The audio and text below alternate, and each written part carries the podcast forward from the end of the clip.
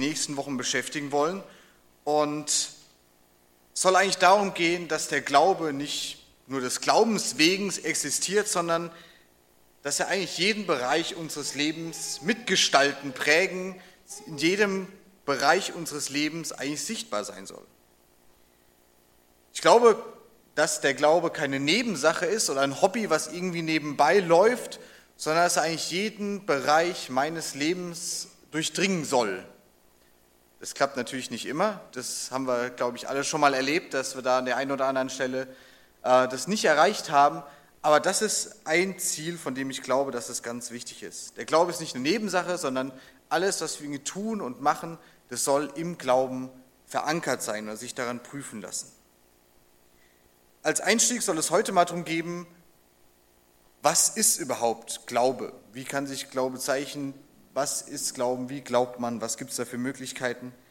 Und dann kann ich schon verraten, dass die nächsten Predigten noch nicht feststehen, weil ich mir gedacht habe, ich kann gerne darüber reden, wie ich mir vorstelle, dass der Glauben mein Leben trifft, aber die wenigsten von uns sind Prediger, soweit ich weiß zumindest. Und ähm, deshalb sieht euer Leben wahrscheinlich ganz anders aus als meins, mit ganz anderen Fragen. Deshalb steht draußen im Foyer auch so eine Flipchart mit Eddings und jeder darf da einfach draufschreiben, Fragen, die er mit diesem Thema verbindet. Wo trifft das, der Glaube das Leben? Was für ein Bereich kann es sein, wo ihr Fragen habt? Ist es vielleicht Geld, Partnerschaft, Sex, Pornografie? Ich weiß es nicht, was euch beschäftigt. Ihr könnt es auch gerne irgendwie anonym hier irgendwie ins Fach legen oder sonst irgendwas. Es geht mir darum, dass wir in dieser Predigtreihe nichts unbedingt machen, was mich beschäftigt, was ich glaube, was euer Leben zu treffen hat, sondern dass es wirklich was ist, was euer Leben auch trifft. Und deshalb lade ich euch ein, an diese Pinnwand, an diese Flipchart einfach draufzuschreiben, einzelne Worte, Fragen, die ihr damit verbindet, wo der Glaube das Leben trifft. Und ich werde versuchen, zumindest in den paar Wochen, die wir damit haben, das zu beantworten, irgendwie auf den Nenner zu kriegen, dass wir das irgendwie alles verbinden können. So viel zum Plan. Würde mich freuen, wenn einige sich da beteiligen würden. Jetzt aber zu der wichtigen Frage, was ist denn überhaupt Glaube? Weil wenn irgendwas mein Leben angehen soll, dann muss ich ja wissen, was ist das überhaupt? Ich habe gemerkt, dass das gar nicht so einfach ist zu sagen, was ist denn der Glaube? Das liegt vor allem wahrscheinlich daran, dass ja doch jeder von uns seinen ganz eigenen Glauben hat. Natürlich haben wir uns auf manche Dinge verständigt, die wir als Fundament unseres Glaubens, die wir als wichtig ansehen, aber trotzdem wird sich das in einzelnen Teilen vielleicht unterscheiden, wie unser Glaube ausschaut. Und es ist völlig natürlich, weil jeder von uns ist in einem ganz anderen Haus, in einer ganz anderen Familie, in einem ganz anderen Umfeld aufgewachsen, in dem ganz viele Sachen ganz anders ausschauen als bei mir oder bei dir oder bei deinem Nachbarn. Und somit ist auch der Glaube wie deine Persönlichkeit etwas, was zu dir gehört, was mit dir gewachsen ist und es sich ganz radikal oder manchmal vielleicht auch in Nuancen unterscheidet von dem, was deine Geschwister, Familien, Freunde, Arbeitskollegen oder sonst wer hier in der Gemeinde vielleicht auch glaubt. Und trotzdem glaube ich, dass der Glaube an irgendwas in jedem Menschen verankert ist. Ich glaube, dass jeder Mensch irgendwas glaubt und irgendeine Vorstellung davon hat, was er glaubt. Und dieses Wort Glauben ist ja auch bei uns so in diesen alltäglichen Sprachraum irgendwie mit reingegangen, dass wir das auch verwenden für Sachen, wo wir uns gar nicht so sicher sind, ob das so ist. Ich glaube, das könnte so und so morgen das Wetter werden, aber sicher sind wir uns nicht. Darum soll es heute nicht gehen. Aber trotzdem hat jeder von uns einen, einen Glauben, irgendwas, was er für wichtig hält, dem man sich anvertraut, in den er sein Vertrauen, seine, sein, ja, sein Denken reingibt. Ein Lehrer zum Beispiel, der glaubt vielleicht an die Kraft der Bildung, dass das wichtig ist, dass Leute zur Schule gehen.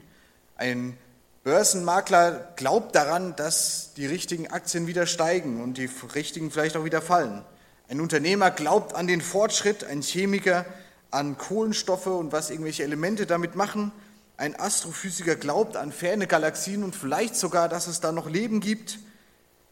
Esoteriker glauben an irgendwelche spirituellen Energien, mancher vielleicht an eine Revolution, andere an Kernfamilie, an Freiheit, an was Deutsch ist und was nicht. Jeder glaubt irgendwas. Da sind wir überhaupt nicht gefreit von, sondern jeder hat eine Vorstellung davon, was Glaube sein kann. Irgendwas, dem er vertraut, nach dem er strebt und für das er sich einsetzt. Stellen uns mal vor, wie es wäre, wenn jemand kein Glauben, gar kein Vertrauen hätte in nichts und niemanden. Wie sähe das aus? So jemand, der könnte nicht in ein Restaurant gehen, weil er dem Koch nicht vertraut, dass die Lebensmittel noch gut sind. Er könnte nicht über die Ampel, über die Fußgängerampel gehen, weil er nicht vertraut oder glaubt, dass wirklich jemand dran hält. Wir sind in unserem Alltag ständig auf Vertrauen und auf Glauben, wie auch immer wir den Glauben ausfüllen mögen, angewiesen und wir kommen davon nicht los. Aber wir treffen uns hier nicht, weil wir daran glauben, dass wenn die Ampel auf grün springt, wir gehen können, sondern wir treffen uns hier, weil wir einen christlichen Glauben haben, weil wir glauben, dass es einen Gott gibt, der mit uns was zu tun haben möchte. Ich habe gemerkt, dass auch der, dieser Glaube gar nicht so einfach ist, weil es gibt ganz viele Leute, die würden sagen, na, ich glaube an einen Gott. Ob das jetzt derselbe ist, an den auch wir glauben, sei nochmal dahingestellt. Man kann sogar an einen Gott glauben, ohne genau zu wissen, wer dieser Gott ist und sich dem anvertrauen und mit ihm reden. Oder man kann tatsächlich an einen Gott glauben, an unseren Gott glauben, glauben, dass er existiert, dass er wirklich lebt und dass er auch Gott ist, dass er mächtig ist und dass er fähig ist, in mein Leben einzugreifen.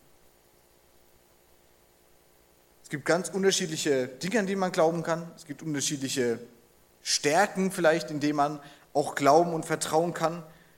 Und trotzdem gibt es ein Sprichwort, das sehr viel Wahrheit hat, nämlich Glauben ist nicht Wissen. Glauben ist nicht Wissen.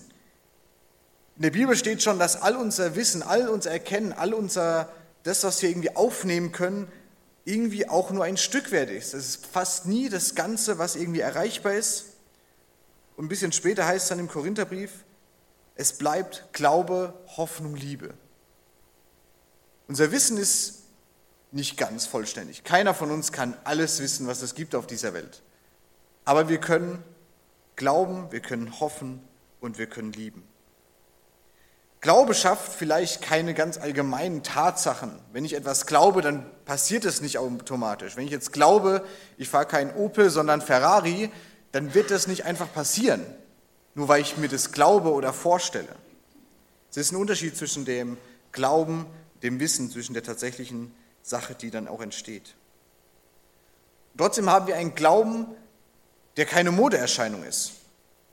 Unser Glaube ist nichts, was wir uns irgendwann mal ausgedacht haben, sondern dieser Glaube an unseren Gott, der hat sich bewährt. Es ist ein Glaube, der über, seit Jahrtausenden gibt, ein Glaube, der durch Verfolgung und ganz viele andere schlimme Dinge gegangen ist und der trotzdem noch Bestand hat, weil er sich bewährt hat, weil sich Leute daran gehängt haben und weil es Realität ist. Es ist aber dennoch wichtig, eben das Richtige zu glauben. Ein bisschen skurriles Beispiel. Stellen wir uns vor, wir sind irgendwo in der Stadt unterwegs und jemand kommt auf mich zu und behauptet, er hat endlich den Sinn des Lebens gefunden. Er weiß jetzt, wie das Ganze funktioniert. Und er versichert dir, dass sein Leben, seit er diesen Glauben an diesen Sinn des Lebens hat, sich radikal verbessert hat. Natürlich sind wir neugierig und wir fragen ihn, erzähl uns, was ist dieser Sinn des Lebens? Was muss ich tun, um dieses, um dieses zu bekommen, was du da hast? Und seine Antwort ist ganz einfach. Er sagt nämlich, jeden Abend, bevor ich schlafen gehe, stülpe ich mir eine Wassermelonenschale über den Kopf. Und seit ich mit dieser Wassermelonenschale über meinem Kopf schlafe, geht es mir phänomenal. Ich glaube, seit ich diese Wassermelonenhut nachts trage, habe ich den Sinn des Lebens erkannt und mir geht es so viel besser. Seltsam, oder? Und wir werden neugierig. Wir denken, fragen vielleicht bei ihm nach. Wir fragen andere Leute, mit denen er im Gespräch ist, und fragen sie, ob sie ihn schon länger kennen, ob sie es bestätigen können, dass es ihm wirklich auch besser geht. Und tatsächlich sagen die Leute, ja, seit er das mit dieser Wassermelone macht, geht es ihm tatsächlich besser. Und du willst es noch genauer wissen und du fragst andere Leute auch, wie schaut es denn aus? Habt ihr das auch mal ausprobiert? Und vielleicht triffst du Leute, die sagen, ja, ich war schon ein bisschen ehrgeizig, ich wollte es auch mal wissen, ob das klappt. Und ich habe auch mal mit einer Wassermelone auf dem Kopf geschlafen, aber es hat bei mir nichts gebracht. Und andere Leute triffst du vielleicht, die sagen, so einen Schwachsinn mache ich sicher nicht mit. Und so kommst du zu dem Schluss, dass du eigentlich niemanden triffst, der sagt, seit ich mit der Wassermelone auf meinem Kopf schlafe, ist mein Leben besser geworden. Es hat sich nicht bestätigt. Und somit kommst du zu dem Schluss, dass diese Wahrnehmung, diese Erfahrung wohl seine eigene sein muss von diesem Wassermelonentyp und nicht unbedingt die Realität beschreibt. Es ist nichts in geringster Weise erwiesen, dass wenn man mit einer Wassermelone auf dem Kopf schläft, den Sinn des Lebens erfährt, dass es einem besser geht, dass man gesünder ist oder sonst irgendwas. Und dieser Glaube an so einen Wassermelonenschlaf, der unterscheidet sich natürlich doch in gewisser Weise, hoffe ich zumindest, sehr stark von dem, was wir glauben, weil wir tatsächlich an einen existierenden Gott glauben. An einen Gott, der mit Menschen handelt, an einen Gott, der nicht nur irgendwo weit weg ist, sondern der selbst Mensch geworden ist, um Menschen zu helfen. Und der Glaube an den Gott der Bibel ist keine flüchtige Erscheinung, sondern wie gesagt, er hat sich über Jahrtausende bewährt und über Millionen von Menschen haben das erfahren und können davon berichten und können von dieser Realität des Glaubens sprechen.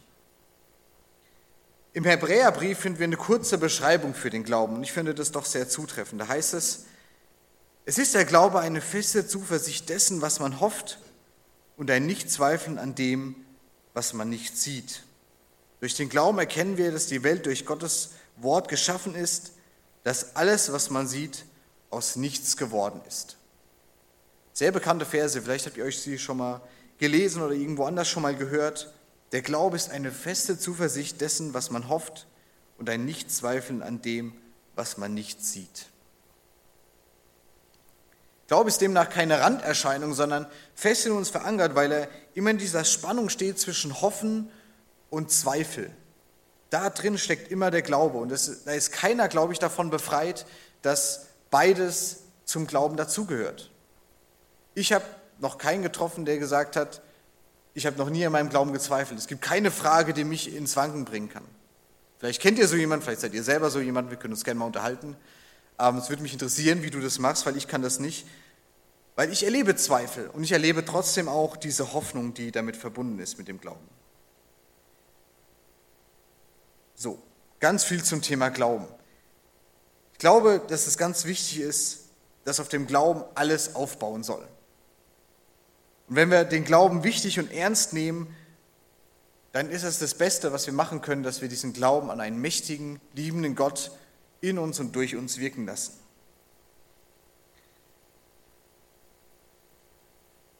Der biblische Glaube, davon bin ich überzeugt, ist der stärkste Grad an Gewissheit, den es für uns überhaupt gibt. Es gibt viele Dinge, die vielleicht im Fluss sind, die im Wandel sind, aber ich glaube, dass unser mächtiger Gott und der Glaube an ihn wirklich gewiss ist. Und dass es das ist, was, woran nie etwas rütteln kann. Ich glaube oder ich gehe davon aus, dass wir uns jetzt die Frage stellen sollten, wie trifft denn jetzt dieser Glaube das Leben? Wie schaut es denn aus? Ich glaube, dass Gott Mensch als Mensch an vielen Menschen gehandelt hat. Und dass es für uns manchmal schwierig ist, das nachzuvollziehen, wie Jesus das wirklich gemacht hat und wie es für Gott war, wirklich Mensch zu sein, weil wir das leider nicht mehr erleben.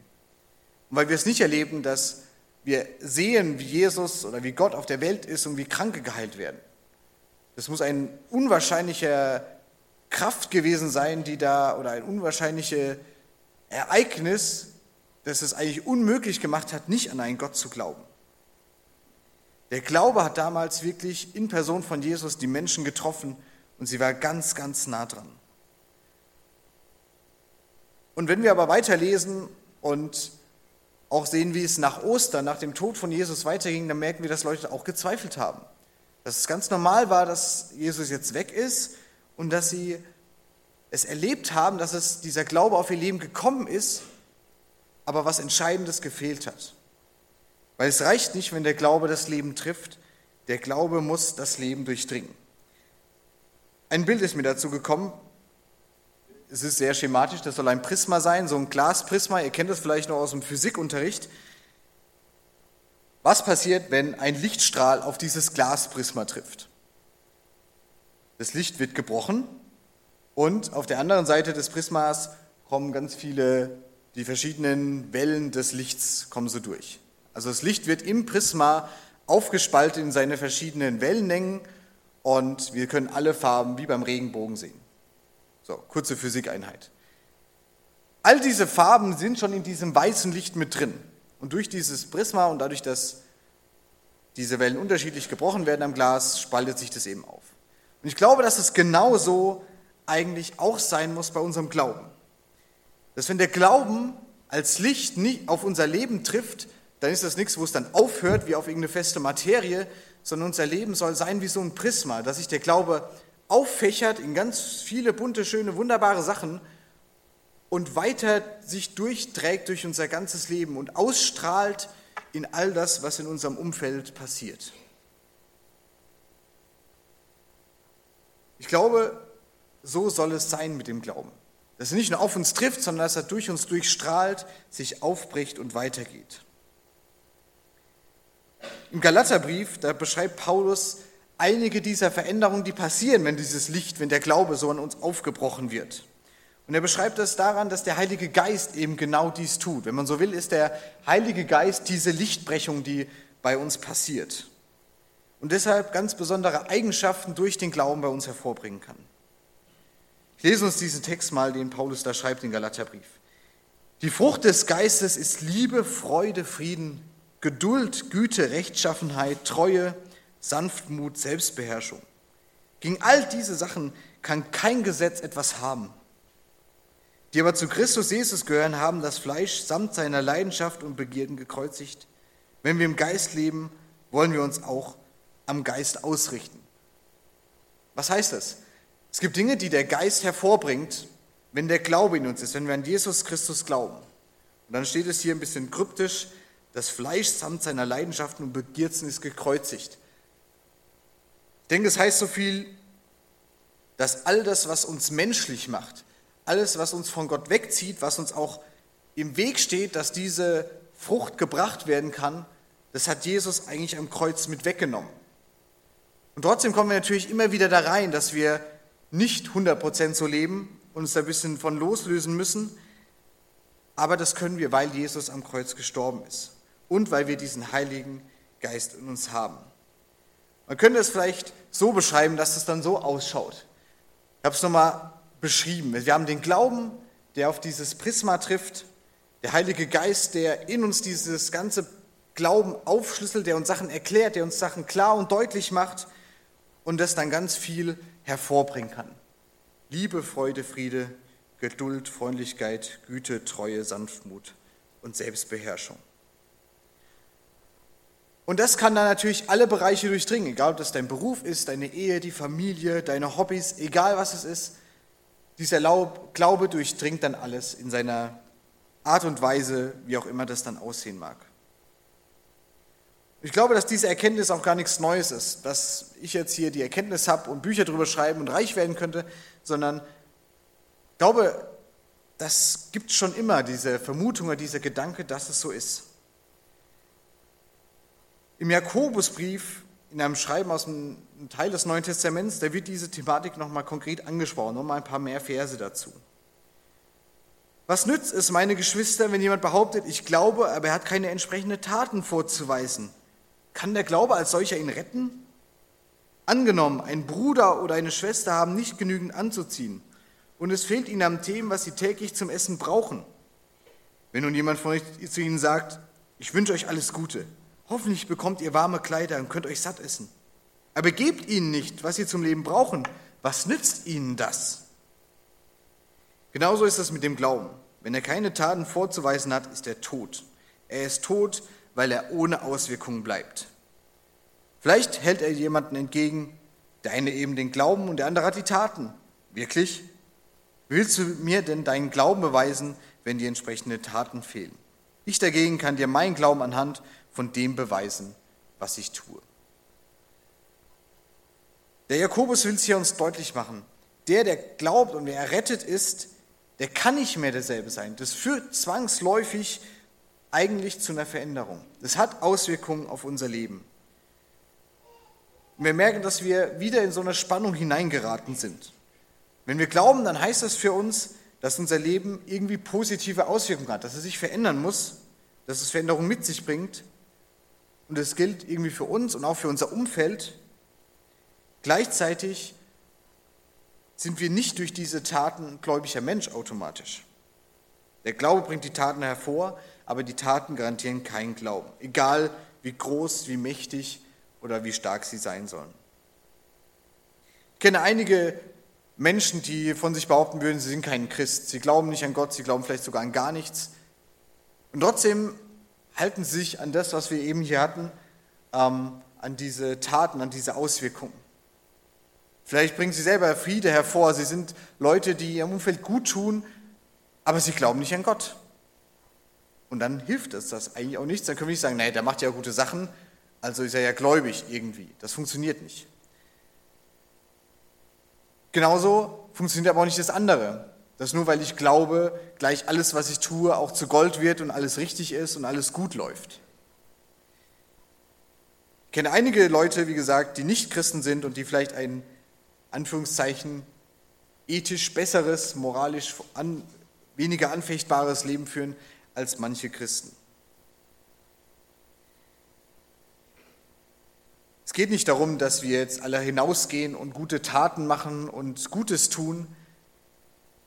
Aber ich will euch das deutlich machen, was es heißt, wenn wirklich der Glaube unser Leben trifft. Dass er nicht irgendwo an uns abprallt und wir wissen, jeden Sonntag kommt er wieder auf mich zu und versetzt mir vielleicht so einen Schlag und ich gehe noch nach Hause und spätestens beim Mittagessen habe ich schon wieder vergessen, um was es eigentlich ging, sondern dass der Glaube wirklich auf uns trifft und durch uns durchgeht und genau dazu führt, dass es Auswirkungen und dass es Taten hat. Dass der Glaube nicht nur am Sonntag passiert, sondern dass er wirklich weiterträgt. Denn ich glaube, dass das das Ziel des Glaubens ist, dass er wirklich Kraft gibt und dass er uns stärken will. Ziel des Glaubens kann es sein oder sollte es sein, dass wir Christus ähnlicher werden. Und trotzdem bleiben wir, wer wir sind. Wir verändern uns nicht dadurch, dass wir plötzlich glauben, aber wir können trotzdem eine Veränderung erwirken dadurch, dass wir den Heiligen Geist in uns haben. Ziel des Glaubens und auch des Glaubens, der dann im Heiligen Geist seine Auswirkung findet, ist es, dass ich danach strebe, der Mensch zu sein, den Gott von mir haben will. Und wenn das meine, mein Ziel ist, dass ich so leben möchte, wie Gott es von mir sich ausgedacht hat mal, dann wird es, denke ich, auch passieren, dass der Heilige Geist in mir wirkt und diese Taten hervorbringt. Die Andrea hat es vorhin schon gelesen. Paulus beschreibt es wie das Aus- und Anziehen eines neuen Menschen. Wenn ich mich entscheide, Jesus nachzufolgen, dann heißt das nicht, dass ich plötzlich wie ausgewechselt bin, sondern es ist ein Prozess, dass ich mich selber aufmachen und aufraffen muss, mit sehr viel Arbeit und handeln muss, um diese Taten zu vollbringen. Ich lese gerade ein Buch und ich will euch daran teilhaben lassen. Das heißt, der orthodoxe Heretiker ist geschrieben von Peter Rollins. Er ist Redner, Schriftsteller, Philosoph, Theologe und ganz viele andere Sachen macht er auch. Und er hat dieses Buch geschrieben und in diesem Buch sind oder schreibt er ganz viele moderne Gleichnisse, wenn man so will. Er hat versucht, Geschichten zu schreiben, mit denen er Leute herausfordern will, über ihren Glauben nachzudenken. Und eine dieser Geschichten, die will ich euch zum Abschluss noch vorlesen. Sie heißt Die Verurteilung. In einer Welt, in der die Nachfolge Christi als staatsgefährdend und illegal gilt, wirst du als Gläubiger angeklagt. Du wirst festgenommen und vor ein Gericht gezerrt. Du wurdest bereits seit einiger Zeit heimlich observiert. So gelang es der Staatsanwaltschaft, ein umfassendes Verfahren gegen dich einzuleiten. Die Staatsanwaltschaft eröffnet den Prozess mit der Vorlage der Dutzender Fotos, die dich bei Kirchenveranstaltungen zeigen, dabei, wie du Vorträge bei religiösen Veranstaltungen hältst und an Gebets- und Anbetungsgottesdiensten teilgenommen hast. Anschließend präsentiert die Staatsanwaltschaft eine Auswahl an Dingen, die in deiner Wohnung konfisziert wurden. Religiöse Bücher, die du besitzt, Lobpreis-CDs, verschiedene christliche Gegenstände. Dann legt die Staatsanwaltschaft einen Zahn zu, indem sie viele deiner Gedichte und Texte und Tagebucheinträge präsentiert, die du liebevoll über deinen Glauben geschrieben hast. Schließlich überreicht die Staatsanwaltschaft dem Richter deine Bibel.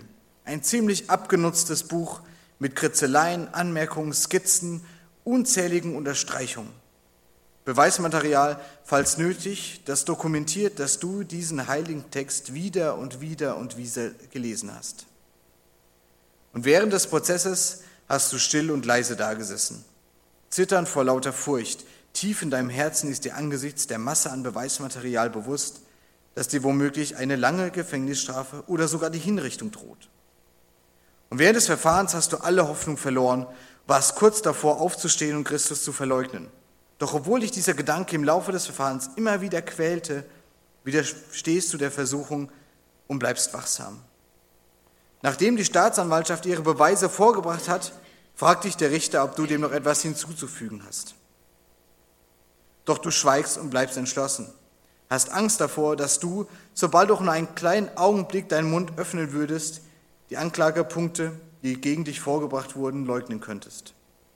Wie Christus selbst schweigst du vor deinen Anklägern. Daraufhin, daraufhin wirst du auch draußen geführt, um zu warten, während der Richter über deinen Fall berät. Die Stunden vergehen schleppend, während du unter Bewachung im Foyer sitzt und darauf wartest, zurückgerufen zu werden. Schließlich erscheint ein junger Mann in Uniform und führt dich zur Verkündigung des Urteils und auch deiner Strafe zurück in den Gerichtssaal. Nachdem du auf der Anklagebank Platz genommen hast, betritt der Richter ein harter und kompromissloser Mann den Raum, bleibt vor dir stehen, schaut dir tief in die Augen und fängt an zu sprechen. Ich befinde den Angeklagten in allen Anklagepunkten für nicht schuldig. Nicht schuldig? Dein Herz steht still, denn im Bruchteil einer Sekunde werden die Angst und der Schrecken, die wenige Augenblicke zuvor gedroht haben, dich deiner Standhaftigkeit zu berauben verschlungen von Verwirrung und Zorn. Der Umgebung zum Trotz stehst du herausfordernd vor dem Richter und verlangst eine Erklärung dafür, warum du im Licht der Beweise in allen Anklagenpunkten für unschuldig befunden wurdest. Welche Beweise, erwiderte er schockiert. Was ist mit den Gedichten und Texten, die ich geschrieben habe? entgegnetest du. Sie belegen ganz einfach, dass sie sich für einen Dichter halten. Nichts weiter. Aber was mit den Gottesdiensten, bei denen ich predige, den Augenblicken, in denen ich in der Kirche weinte und mit den langen, schlaflosen Nächten des Gebets? Beweise, dass Sie ein guter Redner und Schauspieler sind. Nichts mehr, erwidert der Richter. Es ist offensichtlich, dass Sie den Menschen und Ihre Umgebung getäuscht haben. Es ist gut möglich, dass Sie manches Mal vielleicht auch sich selbst getäuscht haben. Doch Sie sind diesen Torheiten nicht ausreichend, um Sie vor einem ordentlichen Gericht schuldig zu sprechen. Aber das ist doch Wahnsinn, schreist du. Es scheint es, als gäbe es keine Beweise, die sie überzeugen könnten. Dem ist nicht so, sagt der Richter. Als würde er ein großes, lange vergessenes Geheimnis offenbaren wollen. Das Gericht steht ihrem Bibellesen und Kirchenbesuchen gleichgültig gegenüber. Es interessiert sich nicht für Anbetung mit Stift und Wort. Entwickeln Sie Ihre Theologie ruhig weiter und benutzen Sie sie, um Bilder der Liebe zu zeichnen. Uns interessiert solche Sesselkünstler nicht die ihre Zeit dafür aufwenden, lediglich Bilder einer besseren Welt zu malen. Wir kümmern uns nur um diejenigen, die ihren Pinsel aus der Hand legen, ihr Leben gegen und es Christus gleich tun und ihrem Streben nach einer besseren Welt. Daher sind Sie, mein Freund, bis Sie nicht leben, wie Christus und sein Jünger es taten, bis Sie nicht dieses System herausfordern und ein Dorn in unserem Augen sind, bis Sie nicht selbst sterben und Ihren Körper in Flammen setzen, bis dahin sind Sie nicht unser Feind. Diese Geschichte hat mich die letzten Wochen sehr, sehr beschäftigt, mit ganz vielen anderen Geschichten, die da drin stecken auch. Und vielleicht hält es nur bis zum Mittagessen heute wieder, aber ich will euch herausfordern, darüber nachzudenken. Wie hättet ihr vielleicht vor diesem Gericht bestanden? Und prallt der Glaube auf euch auf oder geht er durch euch durch und strahlt weiter? Ich möchte beten. Herr, ich danke dir, dass du uns deinen Geist gegeben hast. Ich danke dir, dass wir die Bibel als dein Wort haben, an dem wir Orientierung finden können.